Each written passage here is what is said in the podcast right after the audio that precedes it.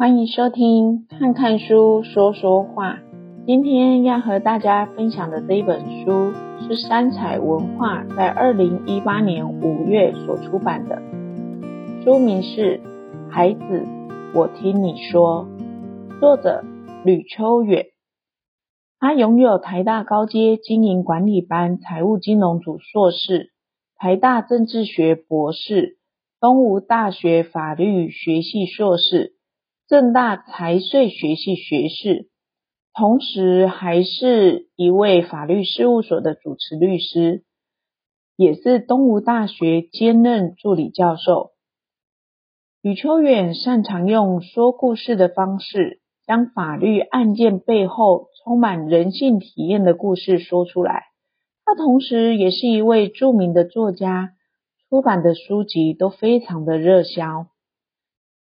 刚开始我拿到这一本书的时候，看到书名《孩子，我听你说》，不仅好奇，身为律师的吕秋远会如何听孩子说，而且这些孩子还是在网络上提问的，而到底是为什么会让这些孩子们想要对网络上的律师提问呢？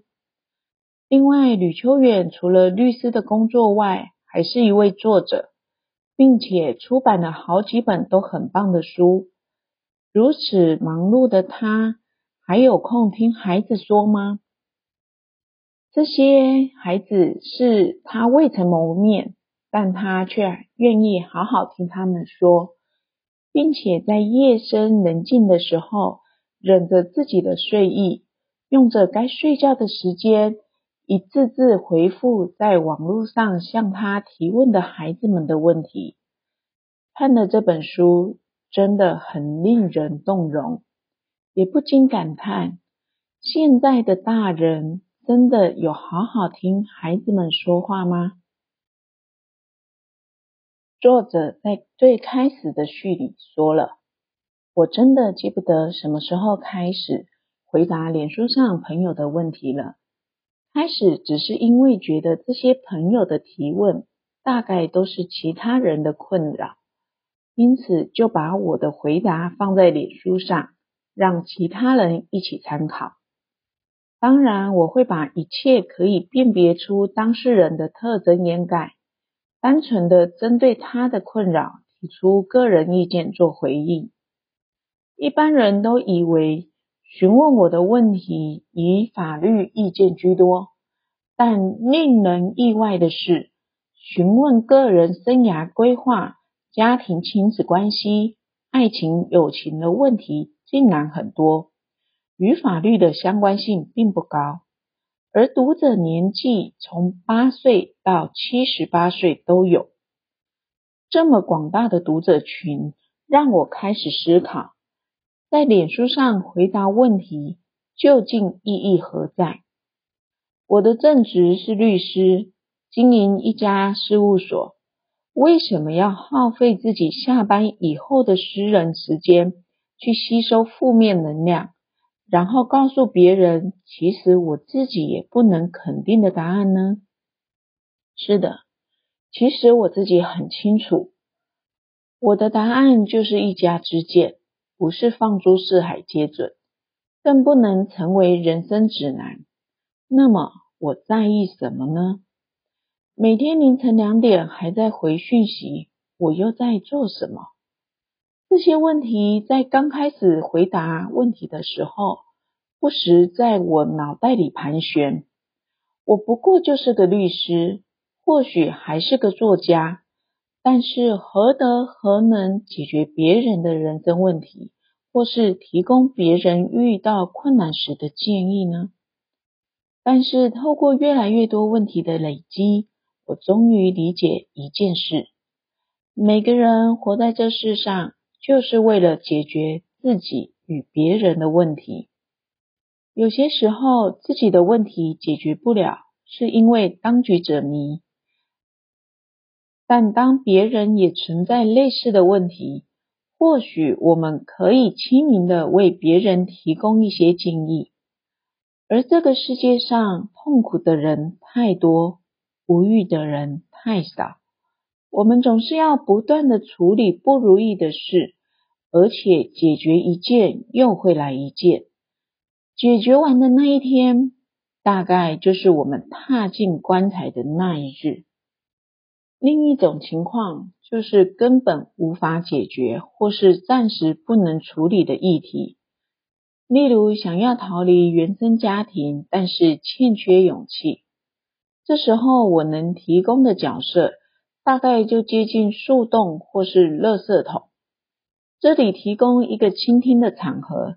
对于陌生人而言，我们比较容易畅所欲言，把自己心中想说的话，以及明知不能解决的困扰，告诉远端的陌生人。就算他也不知道如何处理，至少可以确定一件事：我陪伴在你身边，在你需要的时候，即使我是陌生人，也愿意提供一个场所。让你休息，而且我会愿意聆听。如果是如此，那么至少灰色的人生还可能掺杂一点色彩在其中，还可以告诉自己，人生应该还是有机会的。陌生人都愿意帮你了，还有什么不可能的？在这本书中，我们主要探讨亲子关系的议题。透过看到其他父母与孩子的困扰，自己许多思考的盲点也逐渐被自我的文字论述找出来。其实我提供的意见不见得是好答案，毕竟我还没有为人父母，但是我当过孩子，从一个没有抵抗能力的孩子到一个可以扛起责任的成年人。希望这段经历可以提供给父母与孩子相处时的参考。如果我们都还记得自己小时候的样子，就不要成为孩子眼中讨人厌的大人。或许这是我可以给自己的期许，也是希望读者看完这本书以后可以思考的心得。接下来，我来分享这本书里部分的内容，借由这些孩子们的提问以及疑惑，然后再思考作者回答的内容，静静地思考一下，或许能找到和孩子们相处的方式。第一个问题是：为何我看不到自己的价值？写信给你的动机很简单。我想要求助，我讲话会很没有重点，而且准备长篇大论，请要有心理准备。我是南部某第一志愿的高中生，国三的时候，我辛苦的读书，生活不是念书就是考试，还有写不完的题本和练习题。那时候我以为只要我考上一个好高中就是解脱。我是时常考进去的，所以觉得自己很没有价值，觉得自己是运气好才能念这么好的学校。升高二时，我变了，我觉得自己力不从心，精神无法集中，失去了对课业的兴趣和热忱，成绩一落千丈。成绩原本在班上前十左右的我，一下子变成了垫底的，而且从此一蹶不振。后来我干脆休学了。我曾想过，为什么人要笑？为什么我活得这么的卑微？卑微到我简直不如路上的任何人。这是一种极度自卑的心境，花了我很久的时间才有了一点好转。我觉得这个社会缺乏同情和关爱。当一个人出现问题，大家最会的就是袖手旁观。这种事情，这样的人生信念和态度，现在就正在持续。现在打开新闻，你就会接收到负面的消息。若你问我人生失去了什么，我会回答你：全部。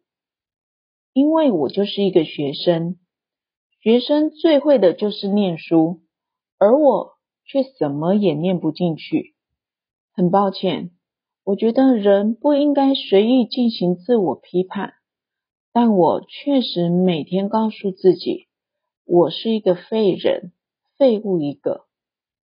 现实压得我喘不过气，丝毫没有可喘息空间。你知道吗？我从一个国中时还 P 二九十九，自以为很优秀，前百分之一的学生，变成现在书读不进去，一个字可能也没耐心去看，全校垫底的同学，然后受困在情绪的笼牢中，暗无天日，不见天明。我确实没有期待你会给我什么回应。说真的。没有人可以给得出比我给自己的回应更好的解释。或许我只是单纯的情绪抒发，但我还是觉得自己这么做很疯狂。吕律师回答了这位同学：“其实我也不知道跟你说些什么，不然就谈谈我的高中生涯好了。”当年我从地方国中考上建国中学，当然也是侥幸考上。我这一生到目前为止有很多的幸运，考上律师是如此，考上建中亦然。所以进去建中以后，第一次见到有这么优秀的同学，心里同样是很自卑的。我那时候也以为。考上建中以后，就可以从国中的地狱生涯解脱，过着与正妹交往的日子。但是后来才发现，人生就是生来受苦的。你以为考上什么，得到什么，就可以过着爽日子？哦，误会大了，人生才不是这样呢。你有看过卡缪的一本书《薛西佛斯的神话》吗？学习佛斯是一个希腊神子，他双眼失明，却被惩罚必须将一颗大石头推上山顶，而石头会在到达山顶后再次滑落下来。他必须周而复始的把这块石头推上山去，这就是他的惩罚。考上高中后，你得要考大学；考上大学以后，你得要念研究所，或是找一份人人称羡的工作。找到工作以后，你得要面临工作上不停的考验。然后你面临要不要婚姻，会不会背叛别人，别人会不会背叛你。有了孩子，要担心他是不是平安长大。孩子长大以后，担心自己会不会年老孤独。会不会身体健康？能不能平安退休？然后呢？然后你就死掉了。你不觉得很累吗？在你这段时期，你可以值得自豪的地方，当然不是只有读书，这也不会是你的全部。等到你长大以后，就会知道。其实很少人会在意你高中的时候数学曾经被当，就是我，我高中的时候数学被当过，也很少人会在意你曾经因为仪容不整被记警告，抽烟曾经被记过，没错，这还是我。所有的这些那些，其实到最后都是岁月中令你莞尔一笑的小事情而已。学生最会的不会是念书，只是念书是你比较有空可以专心做的事情。事实上，你可以参加社团、交男友女友、讲一些无聊的话、看几部好电影、写几本无病呻吟的小说、做一些有趣的实验，这些都是念书以外更有趣的事情。至于成绩不好哦，其实我的高中三年理化与数学从没有及格过。我最厉害的科目是三民主义，但那又怎样？背熟孙文与林白乐教授曾经讲过什么，并没有让我的人生更美好，可以吗？现在让我人生更美好的是，我有这个机会跟你对话。希望你的人生在灰暗的一片中，可以看到一丝丝光芒，如此而已。相信我，很多人在意你这个人。但没有人在意你这个人的 P 二值有多高。其实人生很苦，因为老是必须克服一件又一件愚蠢的麻烦。有时候是自己惹出来的，有时候是别人带给你的，而且一直重复。就像是学习佛斯在推那颗石头上山一样，你甚至知道它会再度滚下来，可是你一样得要往上推。你的存在不是为了消失，你的出生更不是为了死亡，因为中间有过程。你知道吗？生命中很多的努力都是徒劳的，然而过程却代表了意义。我们每个人都遭受苦难，但是也都在解决的过程中得到了某些不一样的意义。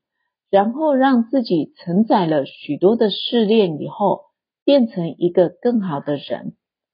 你可能会问，变成更好的人又怎样？没怎样啊。但你不觉得变好的过程就是一种了不起的意义吗？你会认识朋友，了解背叛，得到奖赏，遭受痛苦，即使吃饱了，接下来又会饿。但是品尝美食的过程本身就会是一种乐趣，不是吗？往后你会继续失败，偶尔成功，被人家讨厌，但也被某些人喜欢，赚了点钱，但是花更多，持续运动，但还是会发胖。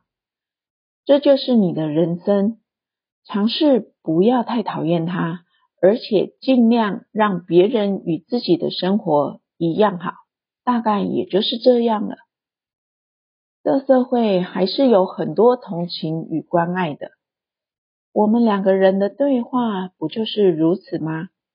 而且高中三年没有任何证明喜欢我，这是真的。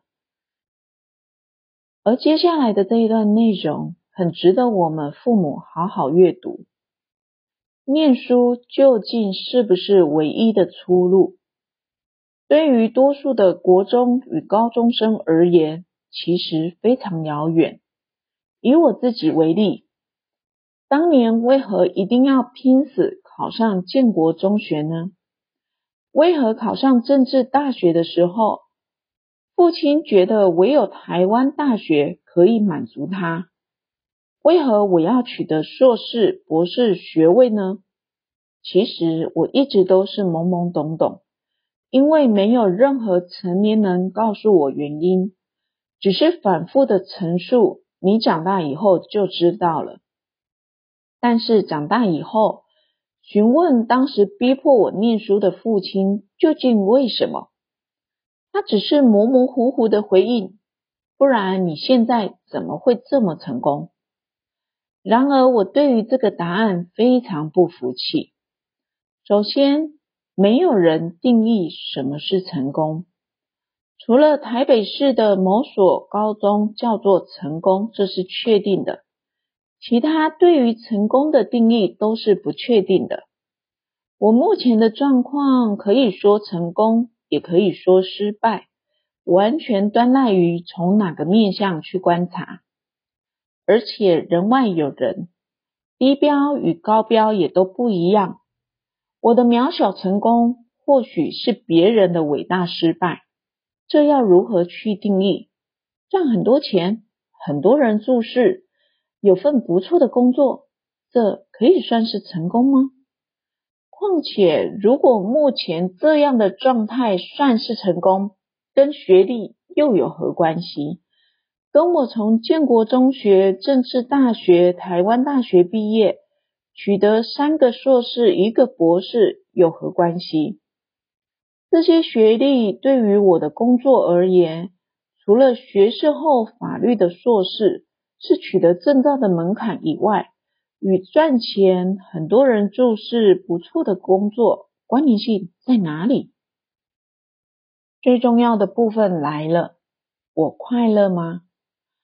如果人所追求的成就就是为了快乐，那么学历跟我的快乐相关吗？对我而言是相关的，因为其实我喜欢看书，或者说不带目的的阅读。我喜欢阅读历史、哲学、政治类书籍，也喜欢与逻辑相关的法律。基于星座使然，我喜欢公平的事物，所以或许适合担任律师。所以我喜欢念书，升学这条路就是我最好的选择，让我可以在学历的杀戮战场上取得成就感。我喜欢阅读，适合考试，所以一路过关斩将。但是阅读与学历却与我目前所谓的成就并没有直接相关性。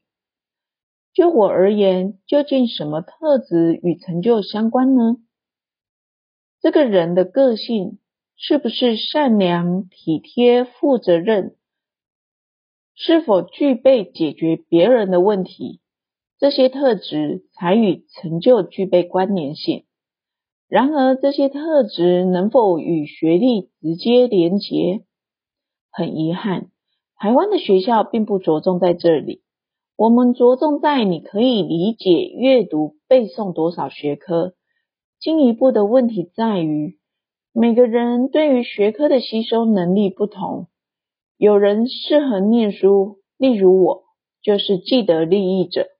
但是许多人不适合，他们无法在这个领域找到成就感，于是他们在连续的挫败下，只好承认自己一无是处，而他们真正的专长却在学历万能的迷思之下被掩盖。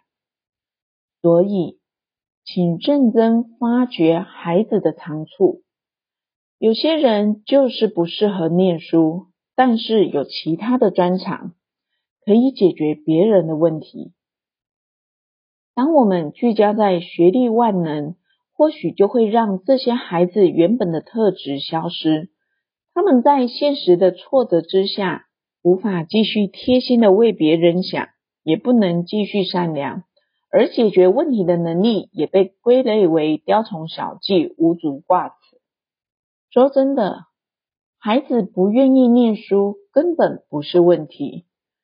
父母无心发掘孩子的专长，而是直接找一条最简单又以为最安心的升学道路，才是孩子的真正危机。第二个问题是，不插手处理爸妈间的事，难道是错的吗？律师叔叔，请问，如果爸爸又外遇怎么办？我这次好平静，可是我不知道是好是坏。妈妈明明已经跟爸爸离婚了，可是她还是很难过。妈妈常说我只剩你了，我知道是事实，可是还是压力好大好累。对不起，叔叔，听起来好乱好奇怪，可是我现在不知道要想什么。我想请问，不插手处理爸爸妈妈间的事情，难道是我的错吗？今天妈妈又生气，大吼大叫，说她每次跟爸爸吵架，我都不帮她等等。我跟她说我很累，从国小到现在，我都要忍受他们，不跟任何人讲家里发生的事情。我还说每次他都情绪勒索。说我如果不帮他，他就自杀等等，说了好多，最后就忍不住大哭。妈妈又开始大叫说，怎么他都是为了我，还想要打我，可是被爸爸拦住了。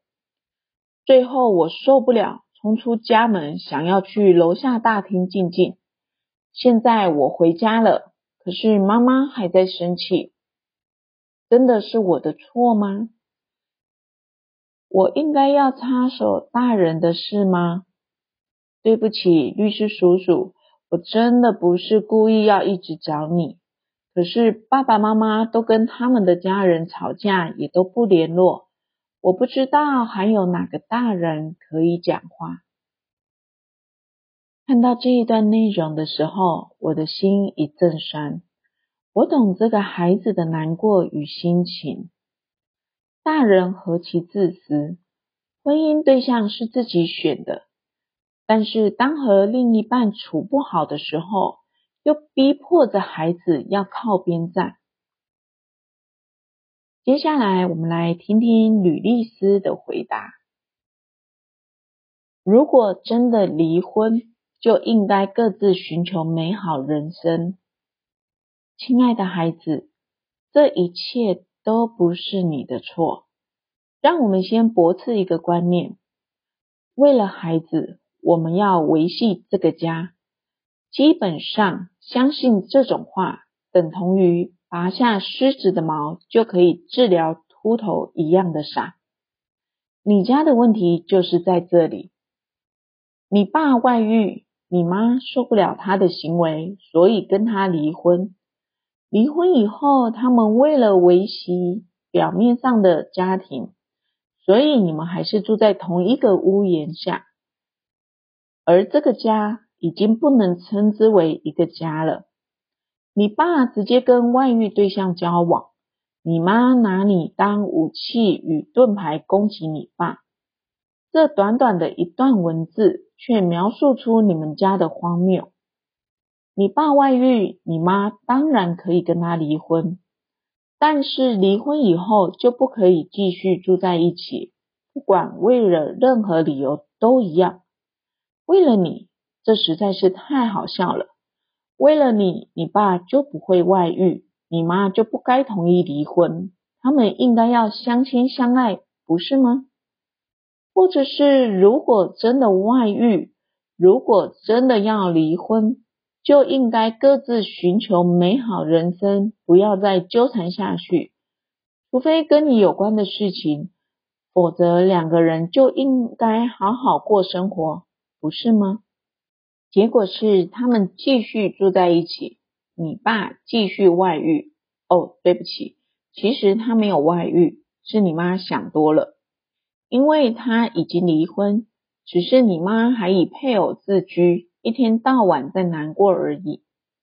但是她在难过什么啊？这个男人已经不是她老公，人家爱怎样就怎样。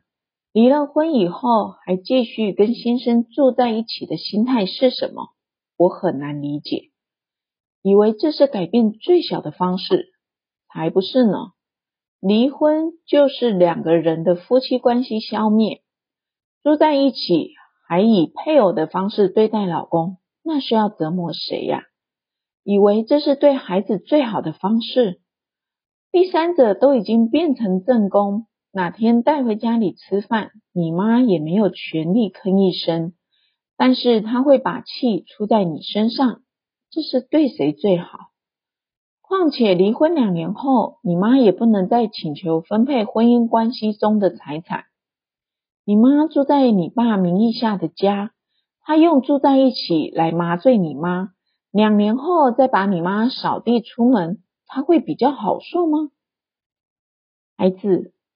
我心疼你已经学会情绪勒索四个字。是的，你妈在对你情绪勒索，因为他无法勒索你爸。勒索这种事情是这样的：你如果顺从绑匪，那么就会一次又一次的发生。你不愿意断舍离，最后就是你的人生一起陪葬而已。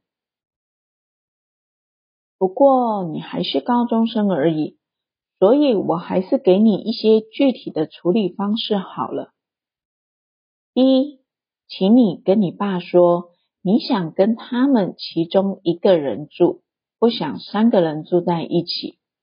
如果不，他不愿意，请直接说你想住校，或是搬到外面住，如果这两个选项都被拒绝，直接请社会局介入，我可以帮你联系。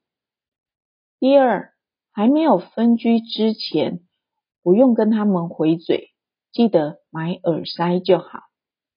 第三，如果你妈一再勒索你，你就在心里唱歌，尽量不要受她的影响，不然就是回房间看书。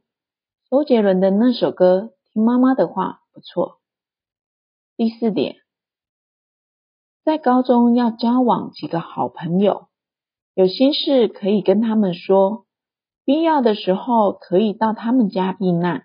但是要告诉爸爸你人在哪。第五，你妈讲的话你一点都不用在意。离婚是她选的，住在一起是她选的，眼睁睁看着老公外遇也是她选的。你不需要为别人的行为负责任。第六，你千万不要为了我只剩下你了。这句话而加深自己的罪恶感。一个人如果只剩下另一个人，不管他是说说而已，还是认真的，你都只需要同情他，但是不需要同意他。第七，爸妈吵架，你不用帮谁，那是他们的事情。他们把你生出来，可没问过你。现在吵架。干嘛问你，对不对？第八，好好念书，参加社团，交几个好朋友，有男友女友更好，照顾好你自己的人生，不要跟他们这种幼稚大人见识。第九，请你记得他们现在的样子，等他们老了以后，取笑他们。成年以后，不要成为你现在讨厌的大人样。最后一点，有问题还是可以问我，我会尽力支持你的，即使你叫我叔叔。长大后，不要成为你现在讨厌的大人样。很多现在的大人忘了以前自己所经历过的童年。所以在长大后，理所当然的又拿自己小时候最讨厌的大人样来对待自己的孩子，常常很多家庭亲情疏远，真的是孩子的问题吗？还是我们这些所谓的大人太幼稚了，披着大人的外貌，却行为着不如孩子的举止？这本孩子，我听你说。很推荐大家来用心阅读，尤其是我们这些大人，这整本内容都很值得我们好好的仔细的细读。下周我同样会继续分享这本书的部分内容，希望借由分享这本书，能让我们与孩子的距离更近一些，真正懂得如何聆听孩子的真心话。学习如何当一位称职的父母，进而拥有更亲密的亲子关系。这本书分享给大家，谢谢大家今天的收听。看看书，说说话，每周四晚上八点都会上传新的分享。如果您喜欢我所分享的内容，诚挚的邀请您按下订阅键，这样您就能收到每周内容更新的通知喽。本集节目的相关资料都在节目的资讯栏里，也可以搜寻 FB 看看书说说话的粉丝专业。我们下周四再见喽！